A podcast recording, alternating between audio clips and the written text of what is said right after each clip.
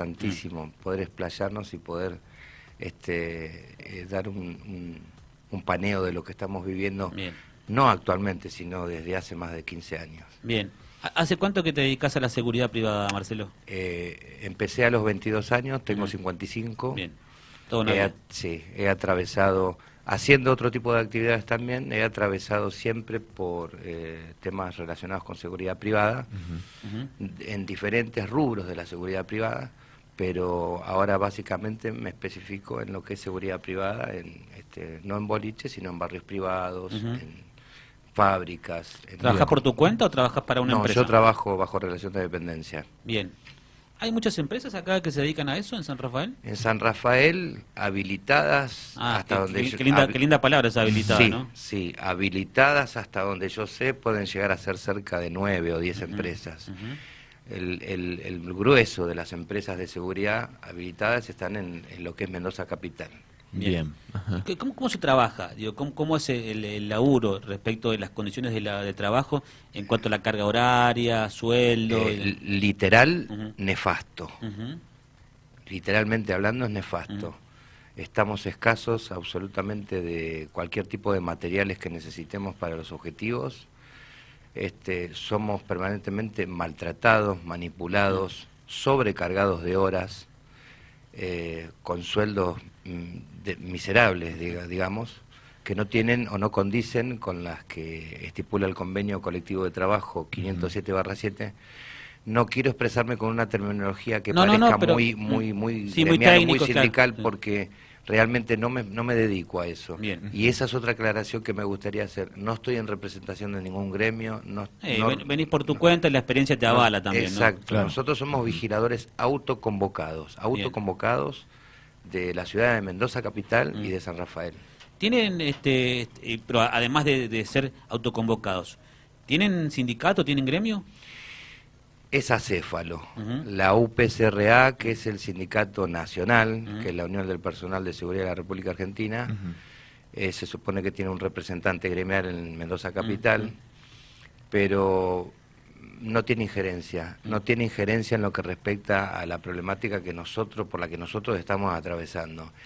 Eso o sea, a vos te pasa algo, como cualquier laburante, le pasa algo a una enfermera, a un no tiene representación. Y la enfermera, el médico, el maestro tiene su gremio. Y va y le dice a su representante, primero a su delegado. O sea, físicamente por ahí existe. Sí. Pero a nivel de representación no, te no existe. Claro. Acá en San Rafael no hay, obviamente, representantes. En San Rafael ¿Y quién es el que hace de nexo entonces entre lo que le pasa a un laburante respecto del sueldo, de la carga horaria? Debería ser el Ministerio de Trabajo. Bien, debería. debería pero eh, convenientemente, bueno, mm. eh, muchos empresarios de la ciudad de San Rafael mm.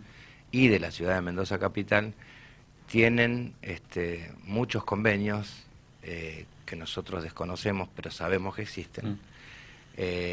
por lo cual tampoco hay una defensa este, muy eficaz por parte de la me ha, me ha tocado vivirla a mí en la subsecretaría en la subsecretaría de trabajo de la ciudad de San Rafael en donde por primera vez fui a, a radicar una denuncia muy este muy este como se dice muy gentilmente la persona que me atendió me envió recomendado a trabajar a una pulpera. Mm. con eso digo todo. Sí. Eh, eh, Marcelo y de cuánto es la carga horaria ¿Qué, dice el convenio colectivo? El convenio colectivo de trabajo habla de un... ¿Cómo es el sistema, el sistema, el régimen? ¿Cómo es el eh, sistema claro, el régimen de trabajo de un vigilador eh, normalmente es de ocho horas. Eh, no es lo que trabajamos. A un vigilador, cuando hace más de ocho horas, se le debe consultar si quiere hacer un turno de 12 horas. Jamás sucede, jamás sucede, porque hoy por hoy los turnos, los turnos que un vigilador cumple es de 12 horas sin previa consulta. Se supone que deberían consultarnos a nosotros si, queríamos, si queremos esa carga horaria de cuatro horas más. Más, claro. Porque es un régimen de 48 horas semanales o 204 horas mensuales. como, como suceda. Un, un, vigilador trabaja 204 horas mensuales, a veces es más, a veces es menos pero a partir de las 171 horas que un vigilador cumple dentro de un mes, ya percibe las 204 horas de la carga horaria que tiene en el mes. Se entiende. Pero, bueno, en época de pandemia ese número se modificó, bajó a 141 precisamente por la época de pandemia, al vigilador, en términos legales hablando, ¿no? Mm. Al vigilador se lo compensaba con 141 horas, pero se le abonaba la totalidad del sueldo de las 204. Bien. Actualmente, bueno, se está discutiendo si ese número de 141 horas va a volver al número que era antes, 171, pero normalmente nosotros trabajamos más de 300 horas mensuales, Bien. con 120 O mal, pesos. o mal. o sí, Eh. Con 120 Ah, hay- pesos hay, realmente un descontrol entonces, ¿no? es absoluto el descontrol, es absoluto. ¿Y de cuánto es el sueldo, si lo puedes decir, si lo querés decir? 70 mil pesos gana a partir del primero de marzo un vigilador general, tiene varias categorías. Un vigilador general, como somos nosotros, gana 70 mil pesos, efectivamente, hablando de sueldo bruto, eso sufre los descuentos. Hoy por hoy un vigilador puede estar llegando a ganar como máximo 45 mil pesos. Como máximo, ¿eh? una empresa puede estar pagando ¿Eso, eso es lo que te queda en el bolsillo, los 45 mil pesos? A veces sí, a veces Mm, no. mm. Yo cobro 37 mil Ujú. 500 pesos. Con un régimen de 12 horas de trabajo, 6, días a la semana, un franco eventual, si me toca o no. Y poniendo en juego tu vida. Y también, claro. Sí, porque los objetivos generalmente son peligrosos, Ujú. Son objetivos desprovistos totalmente de, de todo lo que se refiere a implementos de trabajo. No tenemos muchas veces ni linternas, no tenemos me- medios de comunicación, radio, teléfono, no tenemos eh, los requisitos mínimos de seguridad e higiene. Yo pasé toda la pandemia trabajando en un barrio privado, como, como a cargo de un barrio privado, y jamás nadie me arrimó una botella de alcohol, una botella de lavandina, jamás. Todos, todos esos implementos, todos esos accesorios. Los teníamos que poner nosotros. Claro. No teníamos sillas, no teníamos escritorios, teníamos que traer todo de casa. Ujú. Hay varias personas acá en San Rafael que hace años se dedican a eso y no logro entender cómo todavía siguen. Eh, inhumano lo que estás contando. Sí.